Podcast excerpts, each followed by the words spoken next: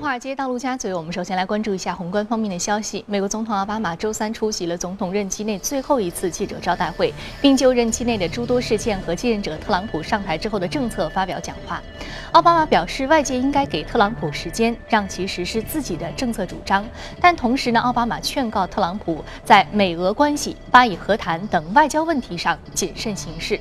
奥巴马同时表示，自己不会在卸任之后远离政治，无论什么时候，如果美国的核心价值观遭到威胁，什么时候他都会挺身而出。特朗普提名的四名内阁成员周三分别在美国国会接受提名确认听证会。在特朗普不断说要撕毁北美自贸协定，并利用推特压迫汽车制造厂商在美国境内。增设工厂的舆论环境之下呢，商务部长的提名人罗斯在参议院的听证会成为了最受瞩目的一场。罗斯强调，他并不反对贸易，但是呢，仅仅是支持合理的国际贸易。不遵守公平贸易规则的国家应该受到惩罚。罗斯还表示，与加拿大、墨西哥重新磋商北美自由贸易协定将是新的政府的贸易工作的当务之急。美联储主席耶伦周三发表讲话称，美国经济接近充分就业状态，而且通胀呢正朝着美联储百分之二的通胀目标迈进，这让美联储有动力开始逐渐退出超宽松的货币政策。在经济接近美联储目标之际，循序渐进地降低货币政策的宽松程度是合理的。下一次加息的时点取决于接下来几个月经济将会怎么样发展。耶伦表示，在十二月的联储会议上，曾经预计在二零一九年之前，每年均会有数次的。加息。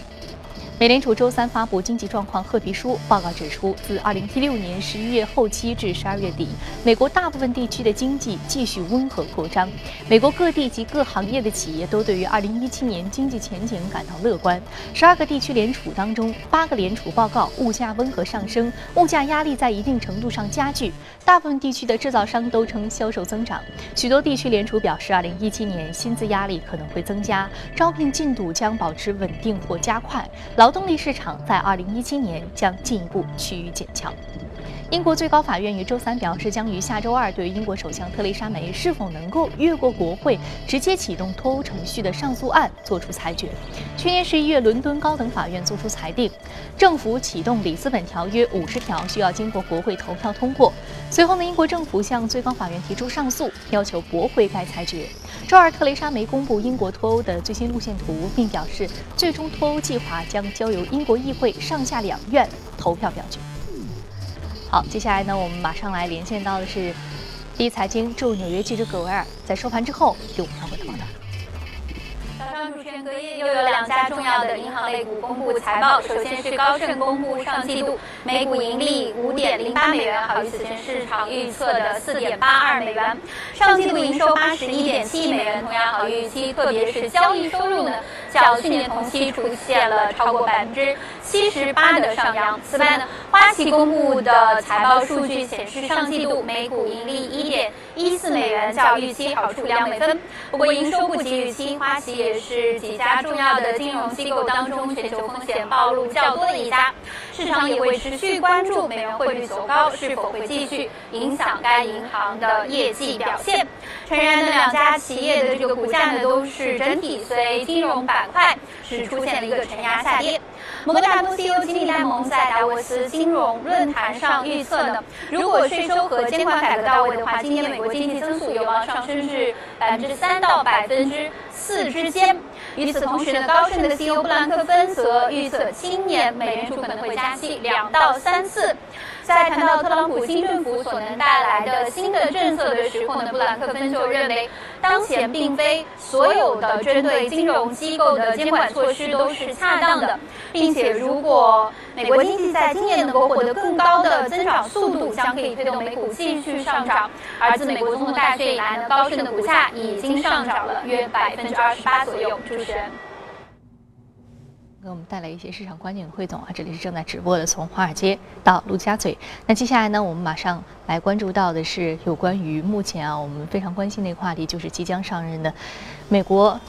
当选总统特朗普，那我们说当选总统特朗普呢，即将开启一个新的美国政治时代。那我们也在今天啊，回顾一下奥巴马在任期间啊，美股市场以及资本市场的一个表现。马上进入到今天的节目。那我们今天请到现场嘉宾呢，是来自于宽策略的李奇先生。李先生，早上好。你好。嗯，我们其实说到特朗普收益的一些板块，我们已经讲的非常多了。虽然他在最新的新闻发布会当中没有提及，但是我们知道未来他的政策的一个推动可能会在这个领域有一定的啊着力点。比如说像基础设施建设，还有税收方面啊。那么我们说奥巴马说的最多的，其实奥巴马医改。那除了医改以外，其实还有很多的板块比较受益。比如说我们说 Netflix 这只个股啊，它就是这个视频以及内容制作的这样的一个媒体集团公司。那么在你看来，我们该怎么样去梳理奥巴马在位期间这八年时间当中一些比较值得关注的板块呢？呃。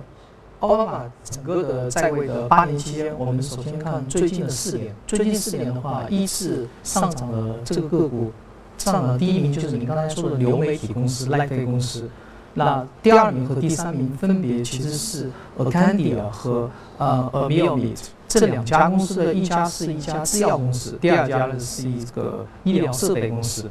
然后接下来呢，就是我们非常熟知的，包括特斯拉啊，呃等等这一系列非常著名的这些公司。所以我们整个可以看起来，就是奥巴马的最近四年的涨的个股和他的施政纲领是完全一致的。他首先要推动医改，然后呢要发展高科技，同时要抑制金融，啊，同时呢也要抑制一部分的能源。所以非常罕见的是排第十名的这个公司是 Diamondback。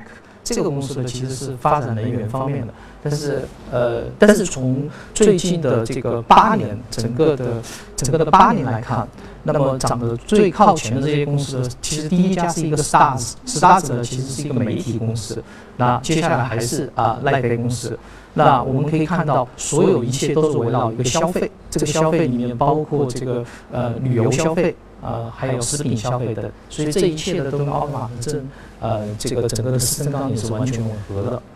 所以我们从呃这样呃这样一呃呃，所以我们从整个过程中间就发现，这个在奥巴马时代，如果是做美国股票投资的话，方向非常明确，就是我们常常说的自上而下。我们首先把控把控住了整个投资的脉络，然后从脉络中间，从从行业中间挑选个股。所以整个这个年代的时候，其实是非常容易做美美国股票的。嗯，我们其实说到像这个 Netflix 这样流媒体媒体集团，还有像呃很多的这个医药产品和本身这个专利产品的一些制造商。另外，其实我们还看到像这个 Nvidia 这样的半导体。行业也是比较受益的，主要是还是一个新科技和专利科技和科技创新这方面的板块比较受益啊。那我们看到，其实相对而言比较少的是这种比较传统的工业制造的这些领域，其实不会像这个新媒体领域啊有这么好的一个表现。但是我们看到，在未来。特朗普上任之后，他其实更多的支持的还是这种传统的工业，比如说汽车制造，对啊，比如说这个传统能源、基础设施建设，都是他比较喜欢。所以说，未来可不可能就是说，完全的这个经济风口出现一个明显的转向？呃，因为呃，未来的整个的风口其实跟奥巴马政府呢其实是，我我觉得在很大程度上是相反的。奥巴马推动了医疗。然后那个特朗普呢，呃，首先对部分医疗企业进行了一定的攻击，特别是呃生产基地在其他国家的这样医疗企业。他最在乎的就是说生产基地能不能放回到本土，他就不在乎是医疗还是汽车制造，只要你回来就行。对，只要你能够创造更多的就业机会，他就很喜欢你。包括他跟马云的对话也是。你能够在美国给我们提供多少就业机会？对，是。嗯然后，然后第二点的话，在这样的一个宏观环境不确定的情况下，也包括这个特蕾莎梅啊，这个英国的这个脱欧啊，这种应该来说是叫硬脱欧，这种环境非常不确定的情况下，我们对于特别是对于全球投资的一个把控，可能在这个时候呢，呃，再采取奥巴马年代的自上而下的方式就不太适合了。因为我们可以看到有很多东西，我们现在特别关注，也包括前一段时间我们在节目中谈到的这个呃石油啊，一方面欧佩克在减产，第二方面呢这个这个页岩油呢是在啊增加啊，还包括黄金啊，以及包括这个嗯双普双普的一个破冰。啊，就是普京政府啊，俄罗斯政府啊，在这个地方可以可以提出来。那前一段时间，俄罗斯的外长说，呃，这个俄罗斯政府的这个网络方面的这个黑客的这个进攻啊，其实变相的是支持特朗普政府来击败希拉里，所以这个可能未来会迎来这个美俄之间的一个破冰吧。所以在所有的这个不确定的情况下，可能那个无为而治的这种类似于耶鲁的这种模式来投资会变得更好一些。所以，所以在这种时候，可能更加用 ETF 进行投资会会更加更加好。嗯，那我们说到，其实全球的这个 ETF 是非常好的一个啊这个投资工具啊。那具体呢，有包括这个标普五百的 ETF 和纳斯达克的 ETF。那其实 ETF 很多，我们用这个境内的这种 QDII 工具就可以投资它的这个指数基金。是，呃，首先第一点呢，就是其实我们来看一下全球 ETF 的一个费用啊，呃，全球其实生产 ETF 最大的一个公司叫贝莱德 （BlackRock），它呢后来收购了一家公司叫 iShares。我们知道大部分的全球的这些 ETF 都是由 iShares 公司来发行的，它的费用呢大概是在万分之八左右这样一个费用。那一个公募基金呢，一般它的一个正常收费是百分之一点五，所以它的费用是非常低廉，千分之一都不到的一个 ETF 的费用。第二点呢，因为它是比较专业的嘛，我们在国内看到很多 ETF 的有行业 ETF、板块 ETF，这个 iShares 公司出产的 ETF 首先有国家级别，比如说我们很很想买印度股票，想买韩国股票，那么印度股票你开户很麻烦。然后呢，很多时候是禁止外国人去参与的。iShares 这个公司呢，它自己作为公司在印度大量采购股票，然后构建成一个指数，然后以跟踪误差最小化为它的一个一个目标。这样呢，呃，我们散户的去参与的时候，只需要买入它的这个印度的这样的 ETF 就可以了。包括前面我说的，比如说我们对俄罗斯比较感兴趣，可能卢币啊卢布会未来上升等等，我们就可以直接参与购买这个俄罗斯的这个本国的这个 ETF。所以这种 ETF 投资的，其实对我们全球的这个呃呃这个资产配置来说呢，是提供了非常好的一个工具。嗯，那我说全球 ETF。未来呢，这个投资的一个好的工具，那可能也会成为一个吸引资金来源的一个重要的标的啊。那这个是建立在一个非常重要的基础之上，就是我们是看涨整个美股的一个指数。所以说，我们在未来呢，二零一七年可以就是通过 ETF 进行一个操作的工具啊。那我们就不是说去分析某一个子板块，说医药板块还是基建板块了，而是说你到底是道琼斯还是纳斯达克。还是这个标普五百，所以说你是选择某一类的这样的一个基金的指数去投资。是，所以呃，在这种时候呢，可能优化器就起到更大的作用。什么是优化器？优化器呢是一种量化的一种呃一种说法，它的意思就是说，其实当你不太确定美国股票好还是俄罗斯股票好还是印度股票好的时候，你肯定是以啊让组合的风险最小化为。为你的这个追求目标，这个时候呢，你用到各种量化的一些工具，呃，通过数学的方法啊，让你在确定向上收益不变的情况下，让你的风险最小。所以通过这种优化器的方式、数学建模的方式，然后帮你实现一个全球的投资。嗯，就是用这种建模的方式，用一个模型的计算测量，然后去优化这个投资的标的的选择啊。好，非常感谢这一时段。啊，李琦先生的一个点评有关于宏观方面。接下来我们再来关注到的是隔夜领涨的板块和个股分别是什么？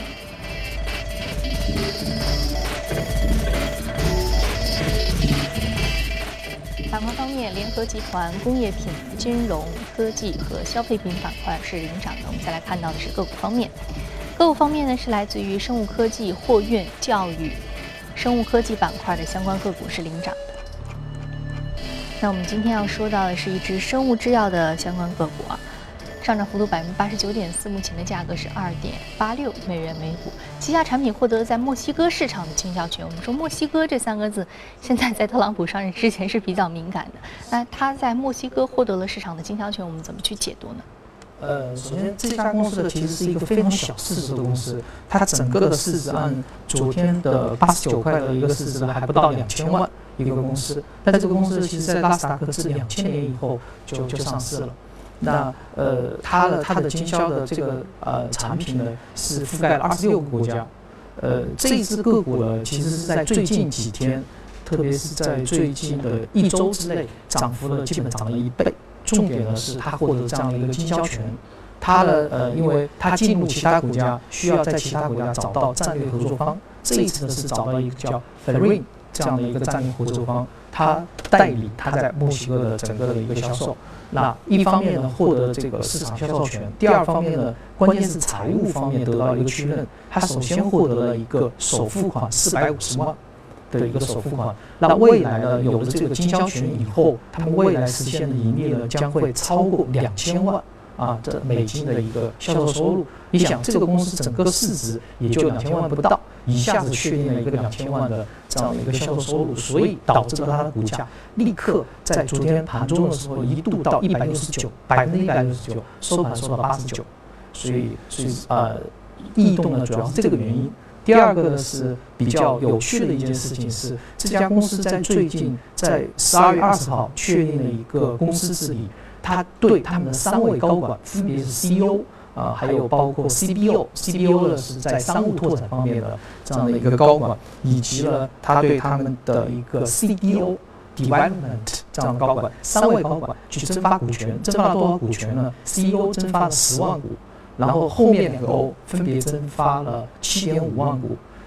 自此以后三名 O 分别会占整个公司股权的一点五左右。每一个人接近占一点五左右，所以很好的一个股权激励，所以也促进了这一只个股的一个异动。嗯，我们说一个股权激励促进了异动，然后市场的一个拓展也是增加它的未来的一个话语权的可能性啊。是。好，非常感谢李琦先生对于相关个股的一个点评，这里正在直播的总华尔街到陆家嘴。那接下来进一段广告，广告回来继续接着聊。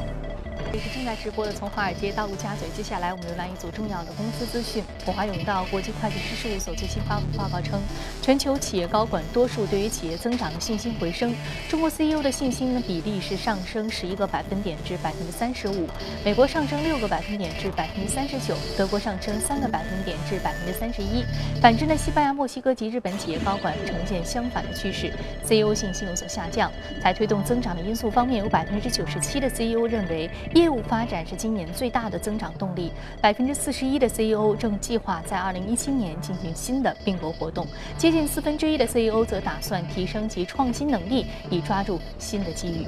瑞士信贷周三宣布同意支付近五十三亿美元，与美国司法部就违规销售住房抵押支持证券达成和解。二零零五年至二零零七年期间，瑞士信贷涉嫌在住房抵押贷款证券发行及营销上存在着欺骗投资者的行为，造成了巨大损失。美国司法部称，这项解决方案要求银行支付二十八亿美元的民事罚款，而剩余的二十四点八亿美元则由银行向。资不抵债的房主、陷入困境的债务人和受影响的社区来提供。那此前一天的德意志银行刚与美国司法部达成类似的协议，德银付出了七十二亿美元的代价。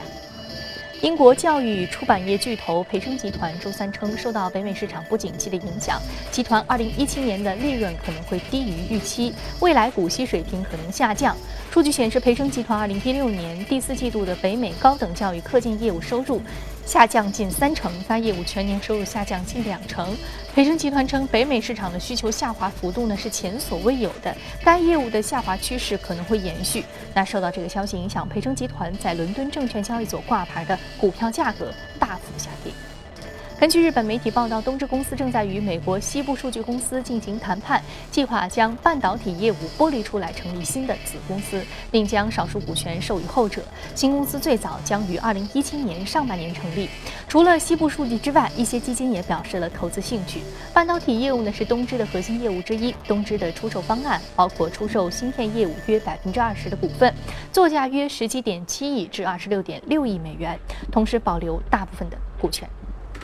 世界旅游组织发布《二零一六年全球旅游业发展报告》。报告显示，虽然二零一六年困难重重，但是国际旅游的游客数量依然保持了百分之三点九的增长，达到了十二点三五亿人次。那么从地区来看，选择亚太地区为目的地的国际游客增长率领先全球。中国入境旅游人数摆脱多年徘徊的局面，达到一点三八亿人次。出境游呈现出良性发展的态势。二零一六年预计出境游人数达到一点二二亿人次，同比增长百分之四点三。中国继续保持世界第一大出境旅游客源国和第四大入境旅游接待国的地位。好，刚刚我们看完了全球公司动态，我们再回到资本市场，和今天做客我们节目的嘉宾李奇先生聊一聊相关的话题。我们将会聊到的是板块和个股。我们先来通过盘面了解一下。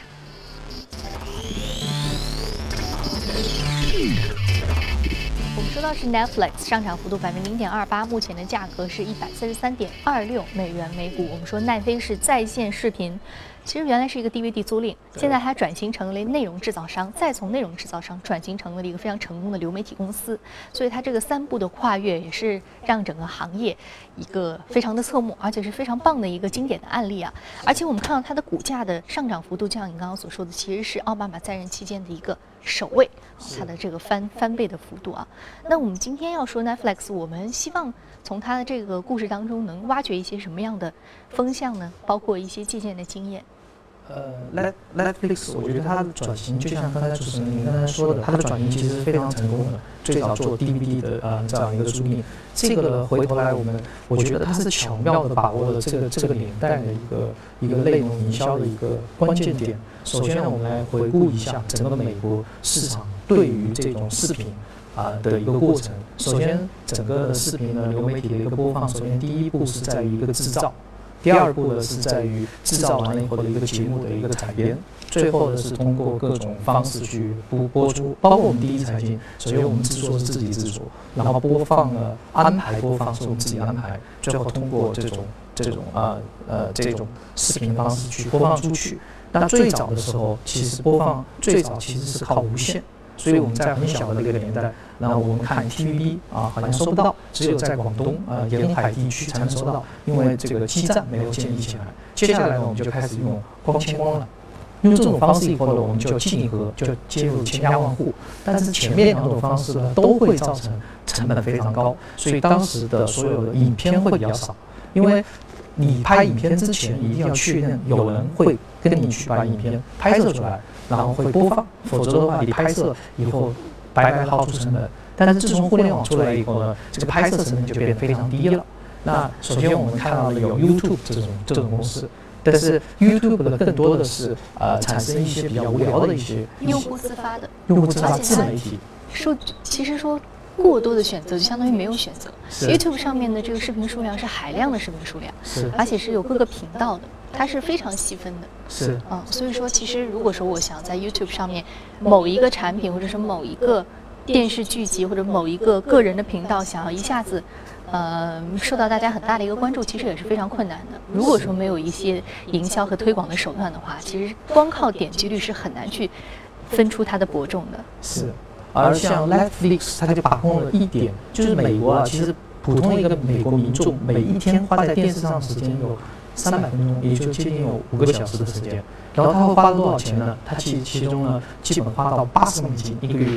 而 Netflix 的价格非常低廉，它只收到传统的有线电视百分之十五左右的价格，也就是七块九毛九美金订购一次。啊，所以它价格非常非常低。第二，所以你可以七块九毛九就看上面所有的在线的片源。是，嗯，都可以看一个月之内。对。然后，然后第二点呢，它它就像您刚才说的，它开始转型自制片源，所以我们看到比较多的，它通过大数据的方式，它播放了《纸牌屋》，最近也播放《黑镜》《毒枭》这种方式来吸引客户的眼球。而且它的相对比较是集中的，虽然它有很多的这个片源，但是它自己自制的内容，它推广的这个幅度是非常大的。是啊，而且它就是说，我的片源相对我自制的内容呢是。比如说《纸牌屋》的时期，它就只有《纸牌屋》，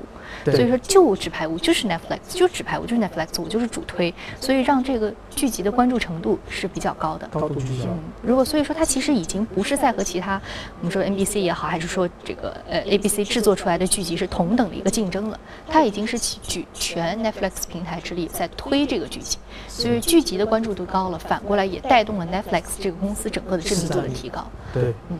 所以这个公司我们关注的不是在于它的一个盈利，而是在于用户增长的一个数量。所以这个时候我们更多的想到亚马逊这个公司，到目前为止还是没有盈利，但是它的市占率就越来越高，不断的有华尔街的大佬往里面风投来来投钱，所以这两家公司都是非常伟大的公司。嗯，但是我们看到 Netflix 它是现在已经实现了一些资金的净流入了，是，但是呢，Amazon 可能它在这个战略的布局上还并没有。开始进行这个盈利的这样的一个开始啊，但是它所占的板块也不是说和 Netflix 可以去比较，因为它本身还有这个人工智能和大数据板块，还有无人机和线下的实体，这和 Netflix 就完全不一样了。Netflix 还是专注于这个媒体和内容制造、流媒体这样的一个细分的子板块。对，所以它未来其实会在这个自变自主制片方面提高比例。现在的比例其实一比十，也就是它整个的片源里面，呃，百分之大概百分之九十以上还是采购，然后再播放，自自己制造的其实只有百分之十，不超过十部，不超过五部，到目前为止。对。所以未来的话，它会再加大这方面的一个投入。嗯，其实我们说到好莱坞黄金时代开始啊，那是战后啊。对。从从那个时间，是因为观众的一个对于收视，还对于这个心灵慰藉的一个需求，所以那一段时间造就了好莱坞的黄金时代。那再往后，我们看到就是在这个九十年代的时候，形成了。好莱坞的八大制片公司，包括哥伦比亚，包括当时的这个米高梅，也包括呃这个华纳兄弟等等，一共有八家。那么当时也是雄踞了整个美国的这个制片和内容制造，是甚至给全世界的观众输出了很多非常优质的电影。那我们到现在来看的话，我们说 YouTube 也好，我们说这个 Netflix 也好，我们说还有其他的一些视频分享网站也好，还是包括像 Facebook 现在上面有的这个在线的一个视频上传，还有就是说在线的一个直播也好。未来很可能是通过这些大的互联网公司、流媒体公司，甚至说一些广播电视网下面的一些子公司，去颠覆掉一个内容的制作，完全不是说原来的我们所传统意义上的好莱坞制作，那可能它是来自于硅谷的，也可能是来自于像 Netflix 这样的一个在线视频覆盖全球的这样一个有本身的这样很好的一个互联网基因的内容制造公司。是。那我们说，其实呃，未来呢？就有关于这个娱乐产业的一个相关的制作呢，我们可以把它作为一个非常重要的未来的一个标的来分析。那另外呢，我们看到像 Netflix，它本身这家公司的基因呢是比较特别的啊，不是说传统的这个流媒体线上的一个自发的制作的一个分享，它相对而言还是非常专业的一个内容啊，精彩的一个剧集，精良的一个制作，那也是保证了它收视群体的一个稳定，还有它用户数量的一个增长的稳定。好，非常感谢这一时段李琦先生给我们带来的一些分享啊。那其实有关于像 Netflix 这样的视频网站呢，我们在呃这个呃我们的 A 股市场呢，还有包括在这个。内地市场未上市的相关的公司呢，其实也有很多对标的公司，我们也可以关注这些公司的一些成长，在未来也可以在这个行业寻找一些掘金的机会。非常感谢李琦先生这一时段的点评，做客我们的节目。这里是正在直播的从华尔街到陆家嘴。那今天播出内容呢，你可以通过我们的官方微信公众号“第一财经资讯”查看。另外，你有什么样的意见和建议，可以通过微信留言。此外，你还可以到荔枝和喜马电台搜索“第一财经”进行收听。节目最后，我们来关注一下，在人们的印象当中啊，天鹅绒是奢华。高贵又极具复古的感觉的一种面料。那从去年开始呢，这种面料界的贵族席卷了时尚圈，引发了非常火爆的风潮。我们一起去美国洛杉矶看一看，不同领域的设计师是怎样用天鹅绒打造各色时尚的。从去年开始，明星及时尚博主的街拍中，天鹅绒的出镜率越来越高，似乎每一位时尚达人的衣橱里都有一件天鹅绒材质的单品。这种上世纪九十年代的流行元素再度回归，已经引发了一股愈演愈烈的流行风潮。在美国洛杉矶的布鲁明戴尔百货，天鹅绒出现在几乎每一个时尚品牌的柜台。不过，和上世纪的流行趋势不同，现在设计师们不仅用天鹅绒制作晚礼服、西装外套、短裙、卫衣等简单个性的设计，也能运用这种华丽的材质。由此产生的反差对比，令时髦感倍增。不仅是女装，就连男装设计师也青睐天鹅绒。这件酒红色天鹅绒西装高贵且不拘一格，散发着迷人的气息。鞋履设计中，天鹅绒更是顶级奢侈品牌和设计师的心头好。不论是慵懒的乐福鞋，还是时尚的高跟鞋，不管搭配亮眼的水钻、流行的毛绒，还是主打简单朴素路线，天鹅绒的时尚潜力令人意外和惊喜。不仅是服饰。天鹅绒眼下在室内装饰中也是当之无愧的焦点。在加州西好莱坞的这家连锁家居店可以看到，天鹅绒被运用在沙发、靠垫、咖啡桌、椅子，甚至宠物垫上，复古感非常强烈。老板介绍说，去年开始，天鹅绒设计已经成为